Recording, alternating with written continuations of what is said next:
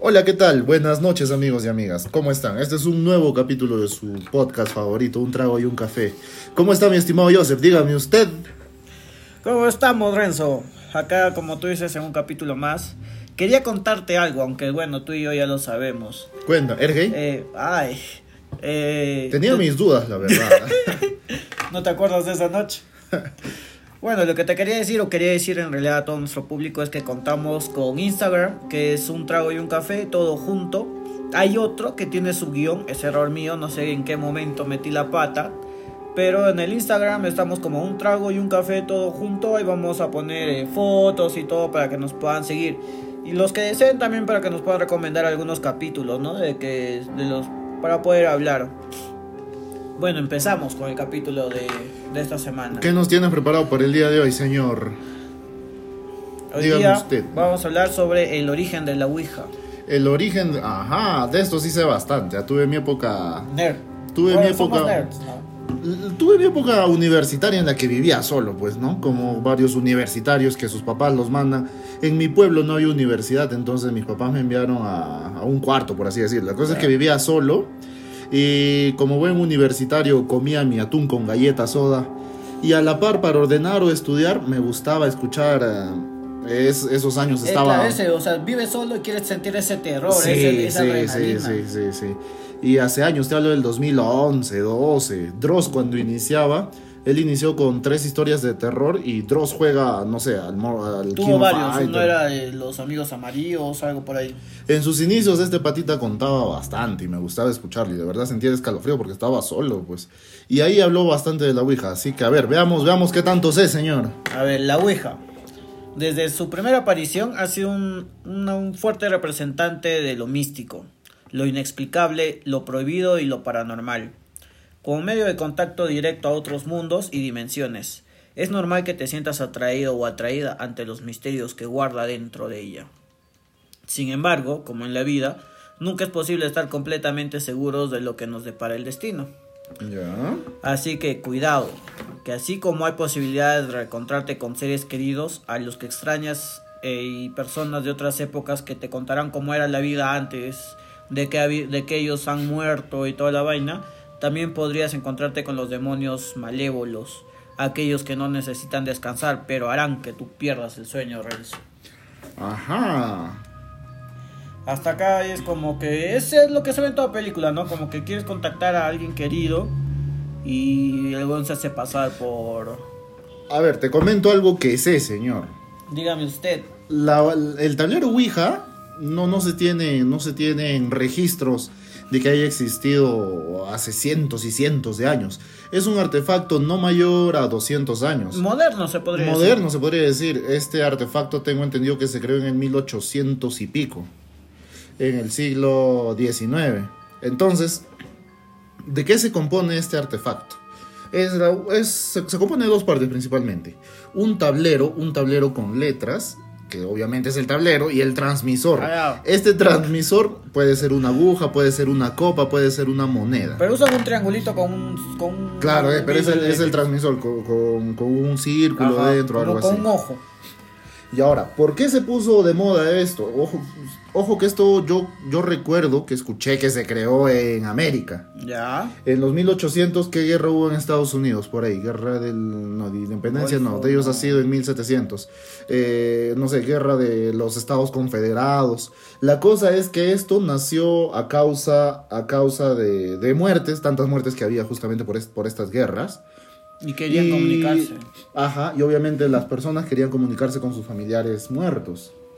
Y nació un boom, nació un boom. Ah, no sé si voy a spoilear, pero nació otro boom durante la Primera Guerra Mundial. Y tuvo un pequeño renacer en la década de los 60 que, que incluso este artefacto lo vendían como, como juguetes para niños. Ya, ya, vamos, vamos. Ya, ya, orden, continúa, vamos continúa, señor. Ah, por cierto, hoy día volvimos a los orígenes, solamente está Renzo y yo. Ah, hoy, día no hay, hoy día no hay una preciosa invitada y tampoco no hay un guapo invitado. Solamente Así está el feo de Joseph y, eh, yo el único guapo. En la década de los 1840, señor, como Pam, usted pam, pam. decía, Ya. eh, una nueva ola de espiritismo comenzaba a ganar popularidad en los Estados Unidos y Europa. Basándose en la creencia de que los espíritus tenían un conocimiento importante que deseaban impartir en los vivos. Surgieron iglesias espiritistas por todo el país, dirigida- dirigidas por mediums, personas con una conexión especial con el más allá. Ahora, esto de los mediums yo siempre creo que va a haber un tipo que realmente Sí, sí, sí. Siempre hay personas. y va a haber personas que son unos charlatanes. Hay personas que tienen otro tipo, que, que tienen otro tipo de vibra. ¿no? Espera, Y espera, no hemos hecho el saludo Ah, ya, ya, salud, inicial. Salud, señor, salud, salud, señor, señor. para poder continuar con el capítulo. Mira, algo que recuerdo haber leído, no sé, en un periódico, revista, internet, PDF, no sé, es que justamente por esos años 1800, eh, pam, pam, pam, eh, buscaban maneras de comunicarse. Y una de ellas que se hizo que se hizo famosa, conocida, viral, por así decirlo, no sé, viral por medio de, De- del periódico. Claro, es que de las era- cartas. ajá. Eh, En Estados Unidos las casas eran de madera, el material noble Son. no era, no era algo muy accesible, bueno, hasta ahora. Y una de las, de las maneras de comunicarse eran a través de Código golpear, Morse. golpear, ajá. Creo que un golpeado significa sí, dos no, y así Ah, se ya, como el chavo, como el chavito. Pero esto iba evolucionando. Iban otros que decían, eh, no sé, que remoja tu cara en un baño María. De ahí, por ahí también nació la famosa colócate el legaña de perro. Ah, la legaña el perro, pero Pero el más sofisticado en este caso ha sido la Ouija. Sí, es como que eh, es otro level, ¿no? Que muchos eh, se tienen miedo a jugar. Porque, o sea, puede ser... Mira, tú, tú y yo somos agnósticos. Ajá, mira. Mi hermano me dijo, Renzo, tengo una Ouija. ¿La juegas? Ya, está bien, me, me abstengo a las consecuencias.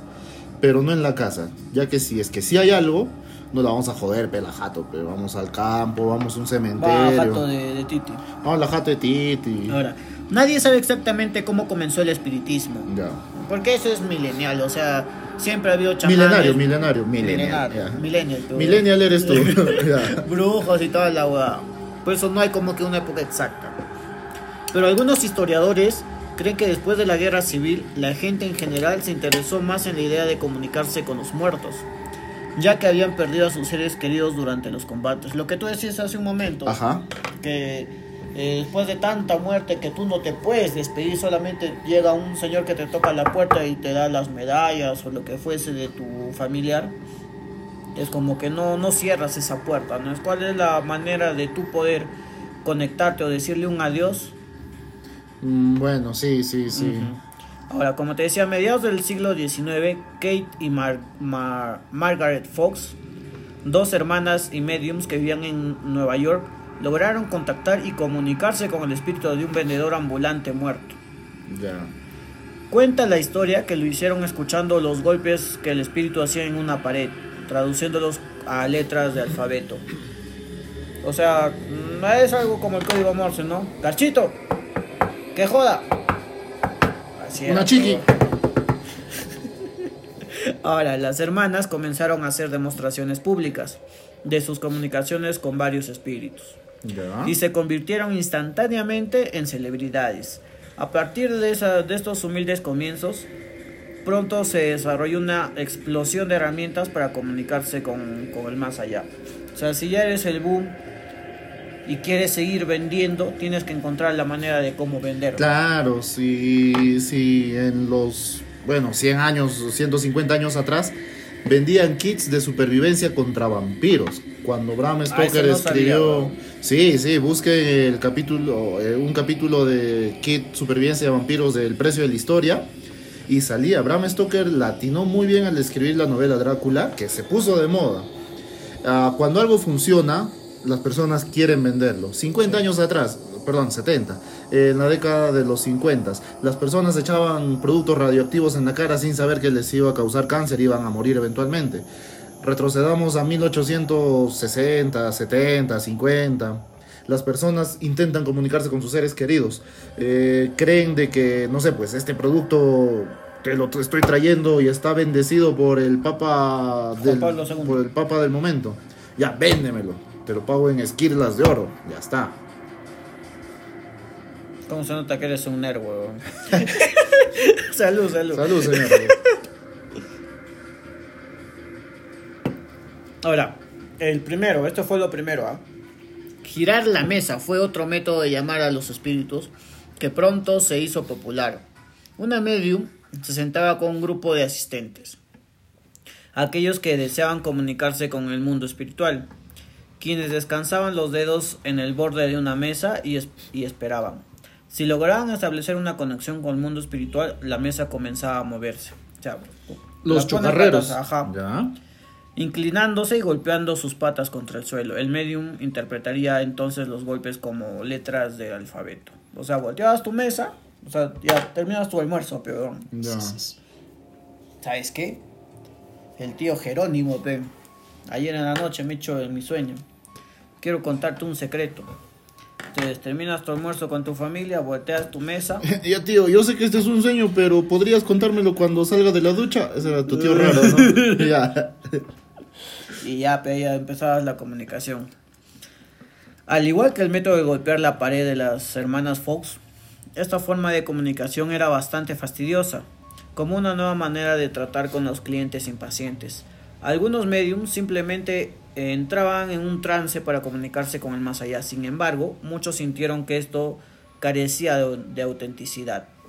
Mm, Es como que, o sea, es una mesa, ¿no? Volteala y según como golpees me vas a decir que dice mi pariente muerto la hueva. Mira, la Ouija, la Ouija es un instrumento donde cualquier persona, creo que esté en, las, en la capacidad de contactarse, si es que hay algo. También juega mucho la, la fortaleza mental de la persona, la fortaleza mental de la persona. También la psique, porque, o sea, si tú... eh, crees eso, obviamente vas a ver algo. Sí. Te cuento, este, mi mamá, mi mamá, una persona de la Lima antigua, de la Lima señorial, me decía que de- cuando era niña se iba a sus sesiones espiritistas con mi abuela materna Ah, en Hacho. no en sabía Hacho. eso. Sí, sí, cuando, cuando hagamos un cachito con ella le decimos que nos no, le voy a cuente. preguntar. Y me dice, y pregúntale esta historia, no te miento, ¿ah? que una de sus amigas era una medium. ¿Y qué es lo que hacía ella? Ella dijo, a ver, voy a contactar con el espíritu de una persona.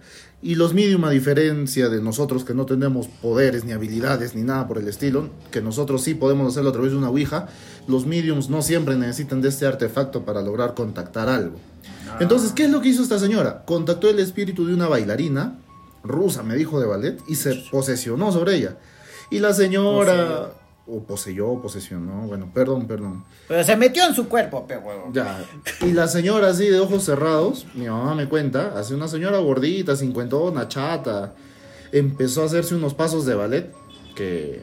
Puta, que, o sea, se esperó pasar en la punta de su dedo gordo, Sí, huevón. sí, sí, sí, sí. Ah, la Y una vez que despertó del trance, a ver, repite, y no podía, y no sabía que tampoco De lo había porque hecho. Para hacer ballet son años de entrenamiento y que una Claro. persona eh, con sobrepeso lo Claro. haga.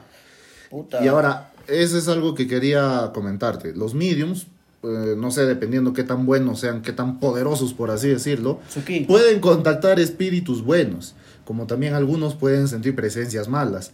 Entonces, puede que la Ouija, que la Ouija, que este artefacto sea similar. Si lo usas responsablemente, supongo que hay un manual, ¿no? Para hacerlo. Supongo que si lo haces bien puedes Pero contactar. nadie lee las instrucciones. Obviamente, porque da miedo, pues. O, o No, es porque aburrido. nadie lee las instrucciones, simplemente. Primero porque no hay instrucciones tampoco. pues. Entonces puede que con la Ouija contactes espíritus buenos, familiares fallecidos, como también puede que contactes, no sé, pues asesinos seriales, Sí. violadores, rateros, o demonios, o otro tipo de eh, entidades que no, que no quieras llamar. Para hacer el. Es, mira, para hacer el guion me voy a hacer un libro, ¿ya? Ya. Pero aparte vi una película, La Ouija, el origen. Ya, Donde más o menos se basan en el libro, en lo que realmente cómo se originó. ya. Y es una familia que supuestamente la niña se contacta con su papá que había fallecido. Pero, y tenían problemas económicos y eh, como que el señor le empezó a dar consejos a la niña, la niña empezó a hacer letra cursiva porque era letra imprenta antes. Y así como que su nivel académico subió y después se consiguió dinero porque le van a embargar la casa. Y tú dices, y acá eh, no era su papá, sino era un demonio. Ah, Y o lo que tú decías hace un cacho, ¿no? Cómo estas entidades malas se pueden hacer pasar por un ser que tú crees o que anhelas y se aprovechan de eso para poder tomar de posesión o control sobre, un, sobre ti. sí, sí. Señor, acá hay algo que está olvidando mencionar y ahora acabo de recordar. A ver, dígame. ¿De qué te suena Parker Brothers? Puta, solamente conozco a los Warner Brothers. Los Parker Brothers es una empresa de juguetes, juguetería. Ah, los que ya. fabricaron, creo, el monopolio, pues Parker Brothers. Sí, sí. Y después creo Hasbro lo compró. En los años... 1600. Pam, pam, pam.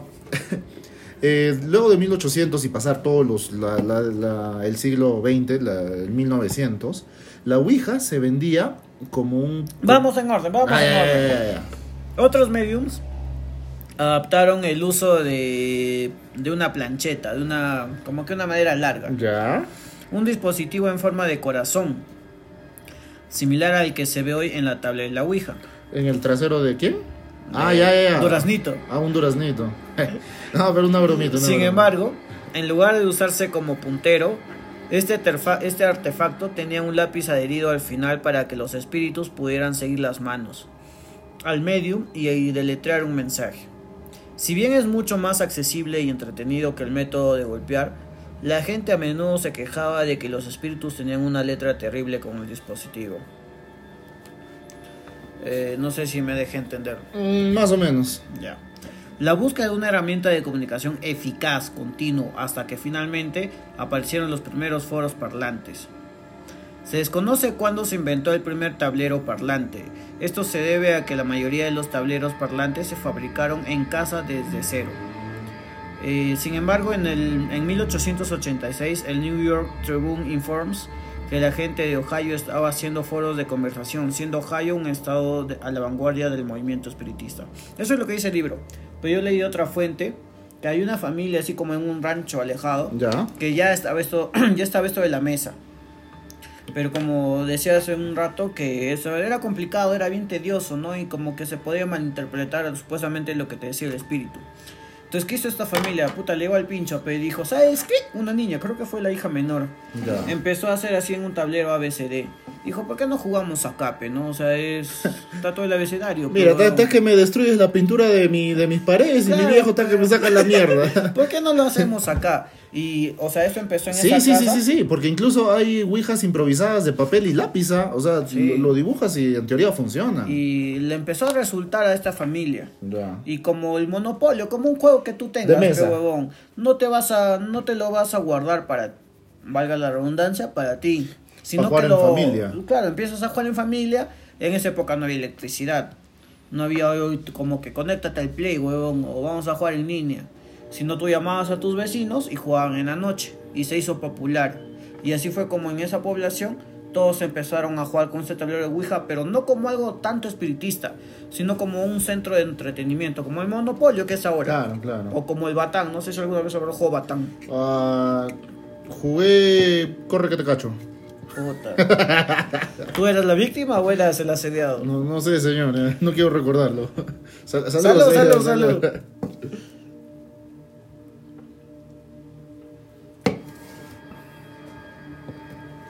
Por cierto, para el capítulo ahorita estamos Pikachu. como tiene que ser aparte de terror a oscuras.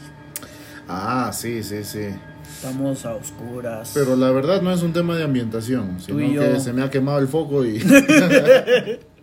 Bueno, estos tableros o, o pizarrones eh, son los elementos básicos y necesarios para la comunicación. El alfabeto, los números, las palabras sí o no. Buenas tardes y buenas noches. O sea, esto fue como que uno de los primeros Claro. tableros.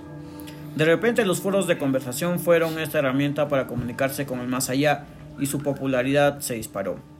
Aprovechando esta nueva demanda encontrada, en 1891 Kenner's Novelty Company patentó una versión de un tablero parlante con la intención de venderlo comercialmente. Ahora, eh, esto es lo- a lo que yo me quiero referir con tablero parlante es que tiene todo el abecedario como la, la Ouija actual, ¿no? Que se mueve y es como que te habla. Ya. ¿Por qué? Porque deletrea una palabra o una frase y es por eso que le dicen eh, tableros parlantes, no porque puta van a sacar su altavoz. Pero, Ujú.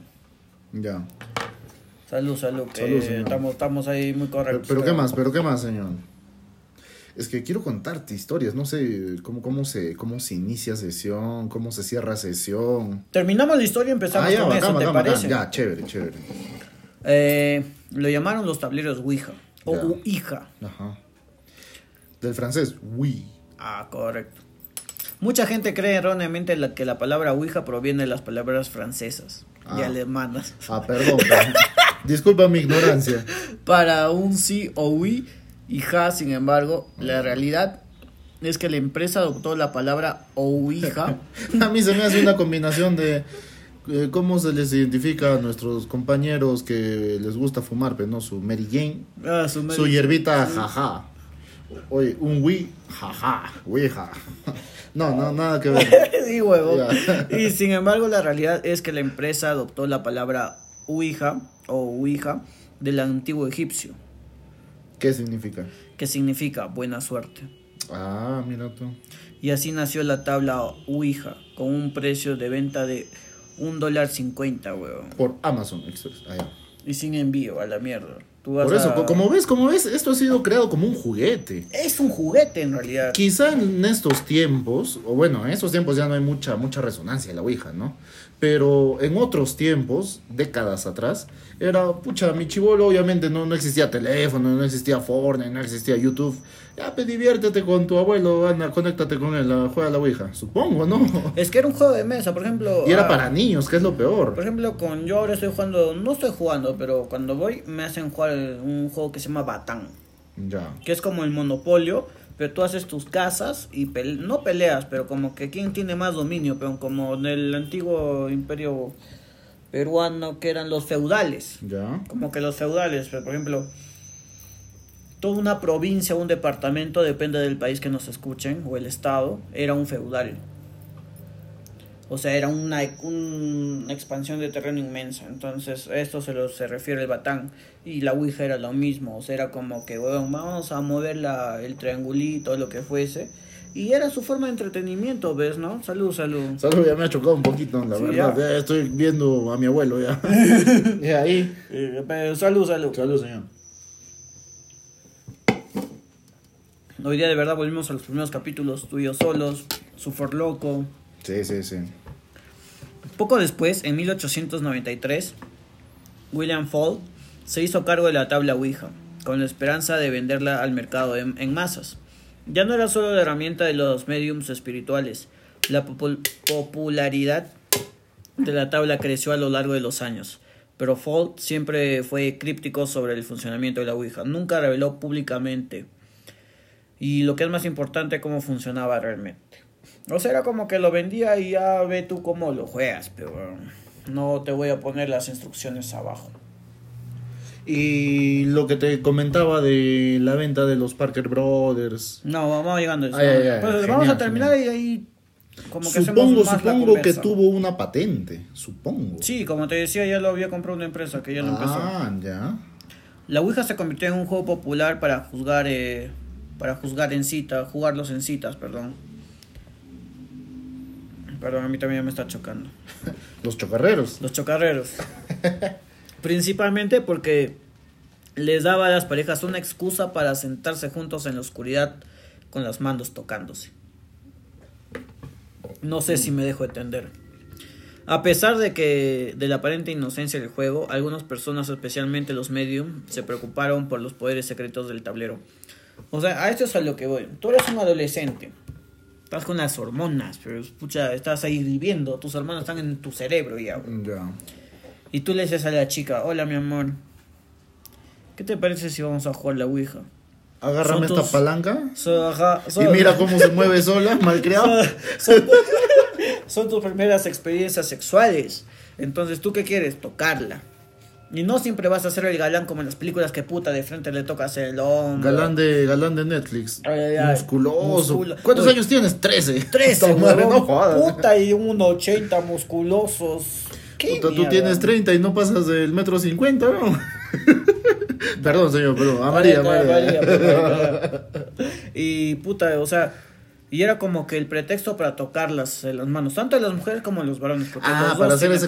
Bueno, hablamos de otras épocas también, pues. Sí, o- Obvia- o- obviamente no es como en la actualidad que, oye, pásame tu pack. Eh, tranquilo, papi, que te envío todo. Es más, si Ahí- quieres, cítame en tal lugar y ahí te desvirgo. Ya está. Ahí ya. tú lo, lo máximo que veías era el tobillo, weón. Claro, en los otros tiempos el primer beso era algo, pucha, impúdico, por Dios. ¿Cómo te puedes besar en la ¿cómo calle? puedes besarte? Puede que sea eso, entonces... y les si- tocó las manos. Si la, ouija, asco. si la Ouija era para hacer el contacto con los dedos, por, para, para Por una tocar el parte del mercado, transmisor, una sí, parte del sí, mercado. sí, quizá sería bueno. Porque, o sea, estás a oscuras y le tocas la mano a la flaca o al chico que te gusta, pues. pero... Y obviamente vamos a contactar fantasmas, da miedo. El hombre se hace el macho, pues, del Claro, yo te cuido, no te preocupes. Sí, sí, sí, vengo sí. primero en te- correr, carajo. Con el lanzamiento de la película El Exorcista en 1973. Espera, espera, señor. Quiero comentar este detalle Comente, del, comente. del exorcista. Lo que te decía. Esta Ouija se inventó en 1890. 40. allá, 40, tuvo un resurgimiento en la Primera Guerra Mundial.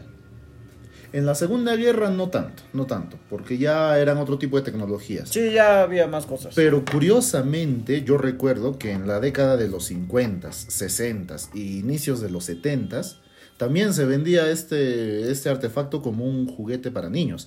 Y eso es lo que te... Porque lo es. Y a eso es a lo que iba. Marcas importantes como Parker Brothers, Hasbro, no sé cuál más, pero esas dos, esas dos las vendían, las vendían como regalos para niños. Entonces, en toda esa década, en los 60 nacieron los Beatles, en los 60 nacieron los Rolling Stones, en, las- en los 60 también nacieron otros movimientos religiosos mucho más fuertes. Curiosamente se em- empezaron nuevamente a inundarse las casas con, con posesiones en niños. Y, ¿Y por qué aumentaron? Porque obviamente veía la noticia en casa, para los 60 ya teníamos ya televisores a color, Blanco y blanco y negro, negro. con los tubos que se Ya teníamos esos televisores, obviamente, eh, no sé, pues yo de Estados Unidos, eh, en el extremo del- de la costa oeste, escuché y vi la noticia de un caso, yo vivo en la costa este.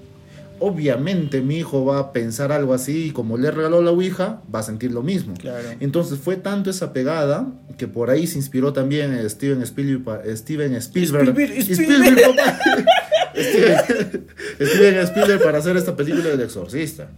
Y acá otro detalle, la primera vez que ya yo siendo relativamente adulto vi el exorcista, no aguanté.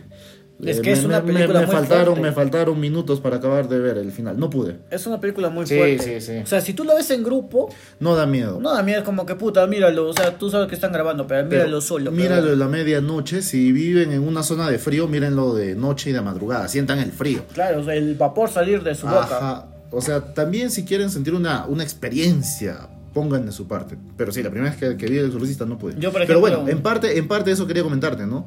Que como es un juguete para niños, en esas décadas se empezó eh, exponencialmente. Mi mamá es de los 60. Yo le digo, ma, eh, ¿puedo comprarme una Ouija? Obviamente se escandalizó la primera vez que le dije, pues. Satanás te dijo Sí, atrás. sí, sí, sí, sí, sí, sí, correcto. Son otras décadas. Eh, los que son criados en los 80, por ejemplo, ya no tienen miedo a la Ouija, tienen miedo al VIH, por ejemplo. Al que- VIH. sí. Es más, hoy puta, que rico hubiera Los en los 60, weón. No existía esa huevada. Los que, los que están creciendo ahora están en su transición de adolescencia a adultos. Van a tener miedo a las gripes, al virus, porque están viviendo Sí, una pandemia. es una pandemia y tú ya vives más que tener una ETS. De hecho, de hecho, nosotros también le tenemos en parte miedo. ¿ah? ¿Te acuerdas del 2009 estuvo el HN1N1? en la gripe porcina. Claro, pues. Pero bueno, ya no nos hay que desviar tanto. Sí, sí. Por ahí se, se inspiró, me parece, Steven Spielberg para hacer El Exorcista. Por ejemplo, como tú acabas de mencionar, la popularidad de la tabla Ouija se disparó en la famosa primera escena donde una joven era poseída por el diablo después de jugar sola con un tablero de Ouija. A raíz del éxito de la película, muchos Aguanta, se llama Pazuzu. Pazuzu. El demonio Pazuzu. Pazuzu. Si quieren investigar un poco más, eh, fíjense, los el infierno se divide en siete reinos, creo. Son siete. Depende. Y cada realidad, demonio sí. tiene, tiene legiones, legiones de demonios. Está Pazuzu, está Lucifer, está Gabriel, pero bueno, ya temen de ustedes. No jodan. salud, salud, Saludos, señor. señor. Invóquenlos a ellos y consúltenles. Ajá, nos pasan la voz Ya. ahí. Por, ya saben, por el Instagram. Ah. No, no por Ouija. Que no solamente cumplimos horario de trabajo, por favor. A partir de la noche que juegan ya no nos pueden invocar. A raíz del éxito de la película, muchos grupos religiosos denunciaron a la tabla como Claro, como un artefacto ya diabólico. correcto. Porque alegando- anterior a esa peli quizá era un artefacto de juego de Era de niños. juego, era de pero después de esa peli Pero quizá siempre tuvo un- su misticismo, o sea, no hay Claro, que quitarle pues, eso. claro. Siempre tuvo el misticismo, pero era como que, como que sí, como que no. A ver, a ver, señor, siga diciendo en lo que veo en qué año se estrenó El Exorcista. En 1973. 73. Quizá a partir de ese año pa- para después, porque ahora ya hablar de Ouija ya es hablar de algo diabólico, satánico. Sí. Quizá antes del 73 era, oye, oye papá, regálame por favor la Ouija. Ya, toma tu Si te Ouija. portas no- bien, concha tu vida. Toma tu Ouija y no jodas, ya está. Ajá. Pero después de ese año, ya era, no sé, pues algo, la iglesia católica ya pesaba, ya, ya estaba bien establecida, ya. Ya Como estaba, siempre ya, ya ha había estado, pasado pero- todo el oscuranticismo. Alegando que era la forma de comunicación preferida de Satanás. A lo largo de los años, la patente de la tabla Ouija se ha ido difundiendo. Primero comprada por los hermanos Parker. como Ah, lo que tú- te decía, los Parker. Como tú mencionabas. Y luego ah, pasó ya por un ejo de manos, por un montón de manos. Y ahora incluso en internet eh, encuentras imágenes predeterminadas para imprimir. Hoy sí, chévere. A medida que cambiaban los sentimientos de la gente hacia el tablero, también lo hacía la estrategia de marketing de la empresa.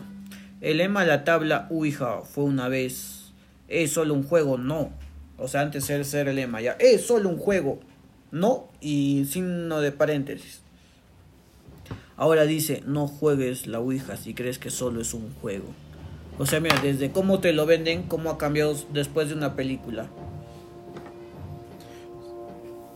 Hoy en día, la gente está dividida entre aquellos que creen en el poder de la tabla Ouija como un método de comunicación con los muertos y aquellos que piensan que, eh, que solo es un pasatiempo, ¿no? Entretenido. Sin embargo, una y otra vez, los escépticos y los detractores han cambiado su pensamiento una vez que han experimentado el tablero de la Ouija. A pesar de creer que los espíritus no pueden comunicarse o no existen, cambiaron de opinión una vez que lograron escuchar los espíritus hablar como siempre lo hacen. Yo creo que acá es como que eh, tú puedes criticar algo, ¿no? Por ejemplo, criticas, no sé, un, un pensamiento, una ideología. Ya. Pero hasta que tú no te metas en eso y no averigües y no seas realmente, no sabes cómo realmente es, no lo puedes criticar. Hay prueba, algunas tribus tienen pruebas de valentía. Acá en Perú tenemos la prueba de, tenemos una hormiga que se llama hormiga bala, creo, que Ya. su picadura el- te produce un dolor similar al Mordedura, que, mordedura. ajá, su- que su mordedura te produce un dolor similar al de un disparo de bala. Creo que en Arabia, no sé, en un país árabe, para no decir Arabia, en un país árabe te, te hacen meter la mano en jarrones donde hay serpientes, a ver si te muerde. Puta, te va a morder, obvia, o quizá no. Depende del Entonces, de- eh, entonces muchas personas pueden criticar sin saber lo que es. Y está bien, está bien. Es mejor ser precavido. Es mejor ser precavido. A ver, Renzo. ¿Tú, y- ¿Tú jugado la Ouija? No, y a esto quiero llegar, señor. Si alguno de ustedes decide jugar la Ouija, hay algunos, algunas reglas básicas que cumplir. Algunas reglas básicas que cumplir. Eh, lo pueden jugar eh, con amigos, con familiares. Yo les recomiendo para empezar que lo hagan sobrios, porque si lo hacen ebrios, obviamente entre chistes, no Pueden saben qué están invoca- invocando. errores, Sí. Muchos errores. Segundo, eh, las personas que van a hacer, que van a jugar la Ouija, que una vez iniciada la sesión, cuando eh, todos coloquen el dedo en el conector, A ver. se queden presentes siempre. A ver, en hay la que lata, en la de chela, pero Hay que hacer como los jóvenes que se tocaban la mano. eh, en la lata de chela. en la lata del trago, ya. Y una vez iniciada la sesión, nadie se puede retirar hasta que el espíritu acepte irse. Por favor, retírate. Si te dice no, ya no le preguntes, exígele, retírate. Pero no te vayas, no, no se vayan en medio de una, de una sesión, porque el espíritu queda con las puertas libres. Lo que yo entiendo es que esta Ouija te abre, te abre portales, te abre dimensiones, una puerta, por así decirlo. Es que mira, si tú entras... eh, Claro, si abres eh, la puerta, obviamente invitas a alguien a tu casa. Si lo estás haciendo en tu casa, le estás invitando a una entidad. Y claro, y es tu casa, Y si huevón. nunca cierras esa puerta, Ahí te paseas, ese- ahí ese- cachas, ahí comes, ahí te bañas. Claro, pues. Y, y en mi casa se escuchan gemidos todos los fines de semana, señor. Tuyos, mordiendo la almohada. A María, María. Pero eso sí, cuando inicien una sesión, siempre ciérranla. O sea, sea el miedo que tengan. Hasta el final, Sí. Hasta y, el final. Y bueno, siempre hay alguien más, exper- más experimentado. Eh, si van a jugarlo, inicien con personas. No se vayan de frente. No con sus perros, huevones. O con sus mascotas, qué chucha, ve. Y si su- sucede algo, eh, jamás eh, desconecten la conexión de, del Del conector. wifi. Ajá. Ah. Jamás lo hagan. Y también inicie, pe, conectando, eh, invocando a familiares, pe. Sí, no te vas a meter en De frente, de, de frente se van, pucha, yo quiero invocar al soldado que le clavó la lanza a Jesucristo. O quiero invocar al rey amo y señor de Por las ejemplo, tinieblas. O sea, acá, pendejos, pe. acá para irnos un poco más hacia los nerds, a Ya. lo científico, tú sabías que hay una teoría, no es una teoría, sino es un- una propuesta científica de los fantasmas. Porque Ectoplasma, pues. también, pero eh, por ejemplo, tú siempre a veces ves, como tú me comentaste una vez, eh, estás viendo por ejemplo de frente, ¿ya? Ya. Y ves acá en como que de ángulo, o sea, estás viendo yo Se llama, como dijo Dross, el rabillo del ojo. el rabillo de los La gente sombra. Y la cuestión Sí. es que, o sea, siempre como que tú presientes que no sea la derecha, tal vez escuchando tú este podcast en este momento, estás solo con alguien, pero sientes que alguien te está viendo a la derecha o que alguien te está tocando el hombro. Tú sabes que hay una mm, proposición científica donde dicen de qué está hecho el fantasma, de materia oscura. O sea, esto es lo- a lo más a lo nerd, ¿ya? Ya. ¿Por Sí, qué? Sí, sí. Ah, por ejemplo, hay protones, Es pero también sombra, pues, hay antiprotones. Hay, por ejemplo, en el, en el vacío del espacio, tú a veces dices, no, hay un vacío y no hay absolutamente ni una molécula ni un átomo, pero sí hay anti o antimoléculas que es materia oscura. Entonces, lo que ellos dicen que esta es una materia oscura compuesta por la cual estas entidades tienen vida, pero están hechos de una antimateria, por así decirlo. Y es muy chévere, ¿no? Porque es como que, o sea, huevón, nosotros solamente vemos en unas dimensiones y no te puedes imaginar las demás. Y, y, y creo que me estoy desviando del tema, carajo. Ah, mira, te, te- te digo algo rápido. ¡Salud, salud! Eh, salud, señor. en la defensa. En la defensa criolla peruana, si es que te sucede algo de lo que acabas de decir, que a través del rabillo del ojo, mi- cuando estás despertando o a punto de dormirte o estás solo y ves como una sombra, mi mamá dice. Mi cómo- mamá. Cantándola, mi ¿Cómo- cómo- mamá.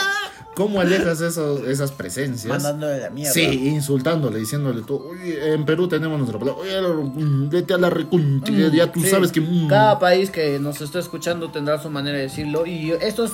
A mí también me lo enseñaron. Por ejemplo, mi bisabuelo me dijo. Y tú sabes que yo siento bastantes presencias. Ya. Y me dijo, ¿sabes qué, huevón? No les tengas miedo, enfréntalos. Insúltale, sí, y eso hace que Empiezas- retrocede. Empiezas a insultarlos, es la primera etapa.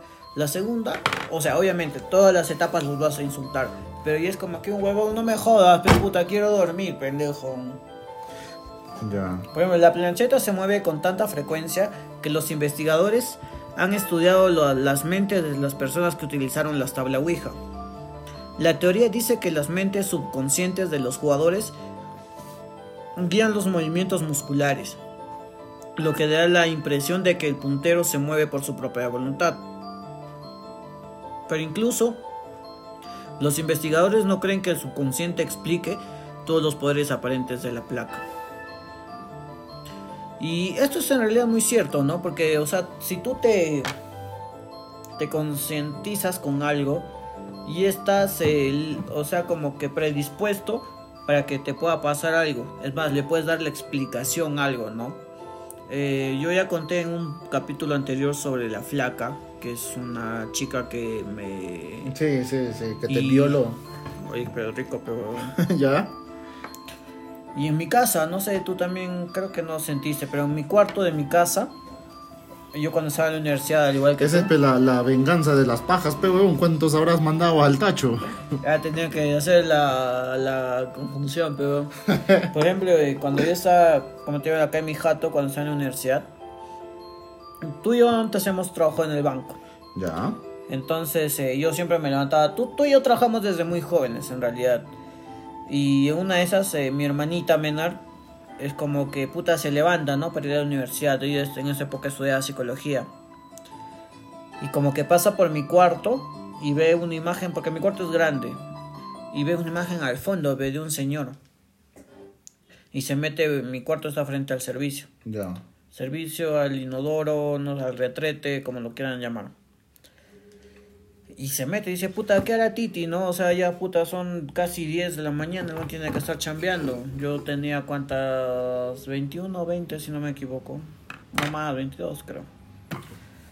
Y la cuestión es que sale del baño, ¿no? Y sigue viendo la imagen. O sea, tú entras al baño, haces tus necesidades, sales y sigues viendo. O sea, no es, Es que, como, no es como claro. que algo que puta viste y se y desapareció, sino sigue la presencia. Pero, pero hay varios tipos de fantasmas. Pero déjame terminar. Ya, ya, ter- déjame parir. ya. Déjame parir. Y dice que se mete a mi cuarto y dice. Puta, me da miedo, se mete a. Sí, ya, y- Se mete a mi cuarto, pero. Y prende la luz, porque mi. O sea, está mi puerta y a la derecha nomás está el encendedor del foco. Prende la luz y de la imagen grande. Weón, no había nadie. O sea, prende la luz y la imagen. Y no había ni siquiera una, una sombra que le pueda dar. No había luz para que le dé sombra. No había algo que pueda hacer la forma como que un colgador. Y mi hermana me cuenta, pe asustada, ¿no? Y yo le digo, mira, le te soy sincero, todas las putas noches yo le siento al tío. Yo al tío, yo le digo al tío. No es, no es mala gente, le digo. Creo que viene, puta, como que nos chequea, pe, que hacen estos huevones acá, así. Y Juancito, mi hermano menor, también lo ha visto. Yo cuando me iba de viaje, Juan dormía en mi cuarto, como todo hermano menor. Eh, con el hermano mayor, tú ya sabes toda la vaina. Claro, si, si en tu cuarto está la tele con Venus y con Playboy, obviamente.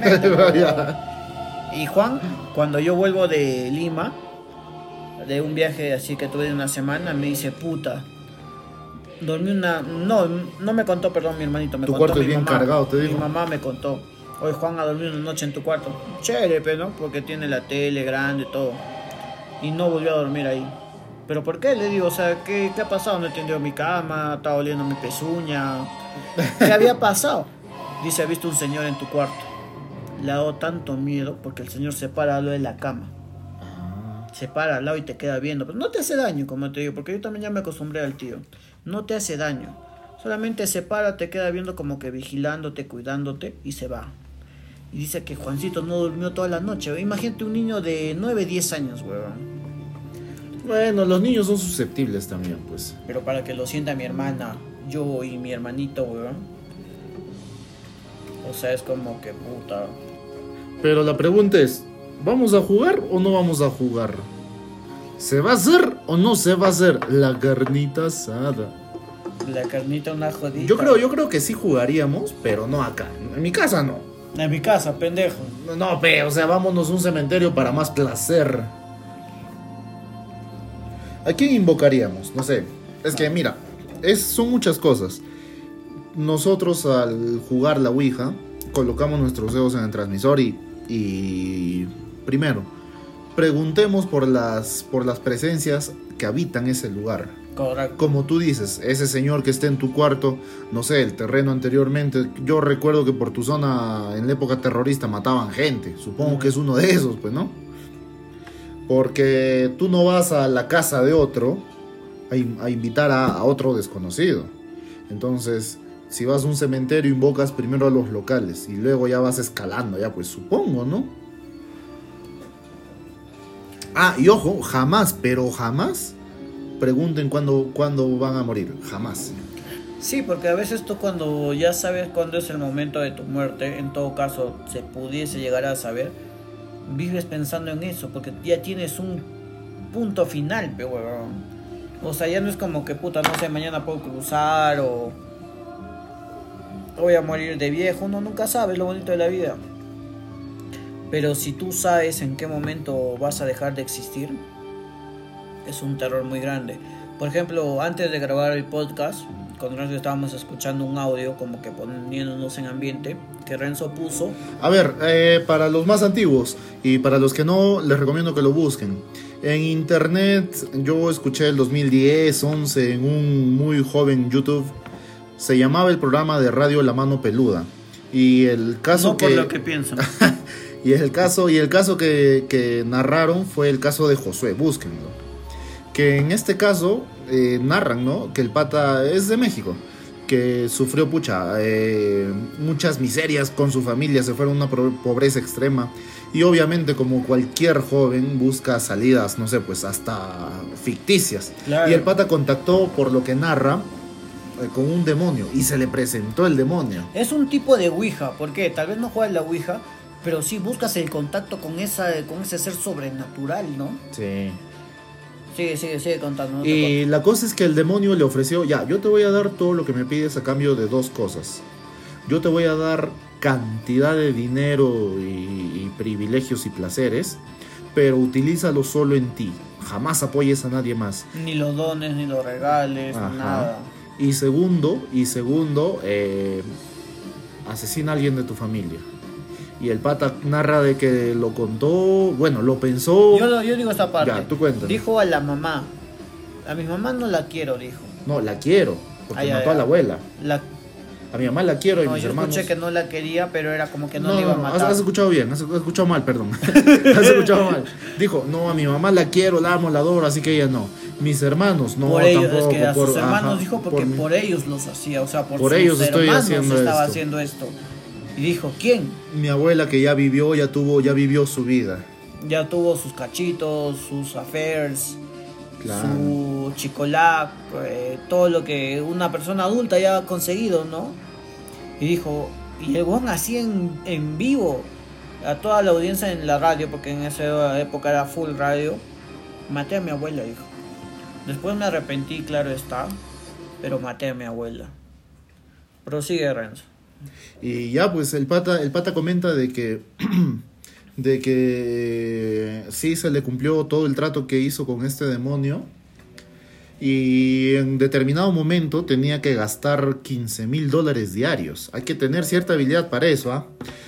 Y narra de que se encontró, se encontró con un mendigo. Y fue tanto su remordimiento que decidió donarle. Es que tienes tanta plata, o sea, diaria, ¿no? Y Porque no es sabes en qué gastar también. Se, O sea, lo nubla que- la mente, pues. Lo que dijo acá es que, por ejemplo, te dan 15 cocos, 15 dólares, 15 mil dólares. Hombres, hombres de, de los escuchas, díganme ustedes, todos los días, to- todos los días te- una mujer la más bonita, todos los días se van a llegar a aburrir. Mujeres, ah, no sé, no sé qué les causará placer a las mujeres. Pero bueno, o Bien sea, que lo sabes. todos los días les llega a aburrir. Entonces supongo que llegó en un punto donde todos los días gastarse ese dinero, eh, sentir ese placer, llegó a aburrirle.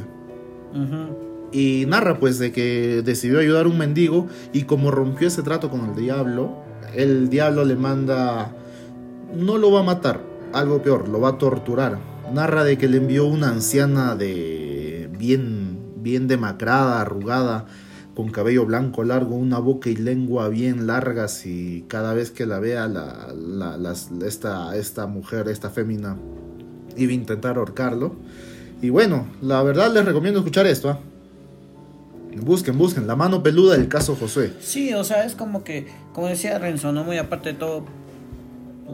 Eh, Si hacen un trato en la Ouija, piénsenlo tú- tú- muy tú bien. Piénsenlo muy Tú cuando bien. dijiste que estábamos viendo los videos, hay que tener cierta habilidad para poder gastar tanto dinero en un día. Por ejemplo, ya ustedes se compran un departamento, ¿Qué más pueden una casa, un condominio, una mansión, que lo pongan en cuotas diarias, peón, a la mierda, cuotas diarias de 15 mil dólares, que chucha, no como, a la mierda, pero lo pagas puta en 20 días, weón. Ya. Eh, te compras tu caña en cuotas para que gastes los 15 mil. Todas las mujeres bonitas. Te llegas a aburrir, créeme. Tu mansión, tu jato, eh, todas las cosas que uno anhela. Porque el ser humano siempre, tú eres de rulos, eres de cabello lacio, pero uno siempre anhela lo que no tiene. Ya. Entonces, eh, o sea, como que cubres todo ese monto o todas esas cosas que uno fantasea tener en su vida. Y después, ¿en qué gastas, huevón? Y si vas a romper un trato para ayudar a los demás, la verdad. Y por ejemplo, en el, en el audio, porque es un audio, puta, llama a un cura, weón. Ah, sí, sí. Llaman sí, a sí. un cura para que le haga el exorcismo eh, vía teléfono. Y eh, como que el cura le dice, puta, Satanás, cachito, que joda, Sal de aquí. déjate, concha tu vida, y toda, toda la mierda, ¿ya? Y es como que el weón, puta, eh, dice, no, que a mí el demonio cuando me dijo que veía, iba a ver esta imagen porque había una chica, una chica demonio, Sí. que le enseñaba la imagen que él decía, cuando yo vea esta imagen yo voy a morir y tengo miedo, tengo pavor porque lo voy a escribir ya. Está siempre a su costado. la voy a escribir, la voy a escribir. Era decía que tenía la boca grande, la lengua grande, tenía la cara deforme, pero era una defor- una deformidad tan que era hermosa, pero a la vez con mucho pavor. con el cabello largo, que primero estaba detrás de ustedes, los escuchas, y después como que estaba adelante, con esa imagen que como que podía fallecer, se le acercaba, el chico estaba en gritos, estaba lamentándose, los de la radio llamaron a un cura que les dijo te voy a pasar con el cura, vamos a hacer todo esto. Y el cura le empezó a decir, repite después las palabras después de mí, vamos a hacer como que un exorcismo, no virtual, pero vía telefónica. Y era tan cargado, pero tan cargado que era como que, o sea, tú te lo llegas a creer en un punto, no sé si es cierto, no sé si no es cierto, porque bueno, al fin y al cabo no sabe las cosas que se llega a existir. Pero creo que nos estamos desviando de la concha sumare de la Ouija, weón. es que ¿para qué sirve la Ouija? Para contactar a seres queridos o para contactar a seres que en teoría te pueden ofrecer una vida bonita de a cambio de... De lujos y muchas más cosas. Entonces, si van a hacer eso, jamás dejen una, una sesión una sesión al aire siempre traten de cerrarla. Y lo que mencionaste al inicio, tengan una psique muy fuerte, por favor. Yo me atrevería a jugar, no en mi casa, porque bueno, si es que de verdad hay algo, y puede que lo haya, puede que lo haya, o puede que no, si es que de ver, pero si es que hay algo, que no se quede en mi jato, que se quede en otro lugar. A la mierda, no, yo no me lo Pero a veces se te pega a ti, weón. Ah, sí, sí, sí. Así que bueno, señores, así que no se metan en cosas que... Y si lo van a hacer, cumplan todas las reglas. Eso, correcto. Hay que cumplir todo tal cual dice y salir. Ahora, eh, bueno, ya para cerrar el podcast, creo que fue un podcast muy tenebroso y muy serio, pero creo que lo meritaba. Sí. Eh, ya sabe, gente, nos pueden seguir en un trago y un café, todo junto en el Instagram. Solamente tenemos Instagram. Y bueno, tenemos un TikTok, que solamente tenemos un par de videos, pero ahí vamos. Y bueno, señores, espero, si es que no me posee nadie, aunque hoy día sí me voy a poseer, me voy a, voy a poseer y un par de venecas y... No, no mentira, perdón. Así que bueno, señores, nos vemos en un próximo capítulo. De bueno, gente, cuídense, nos vemos acá. Como ya saben, recomienden capítulos y adiós, gente.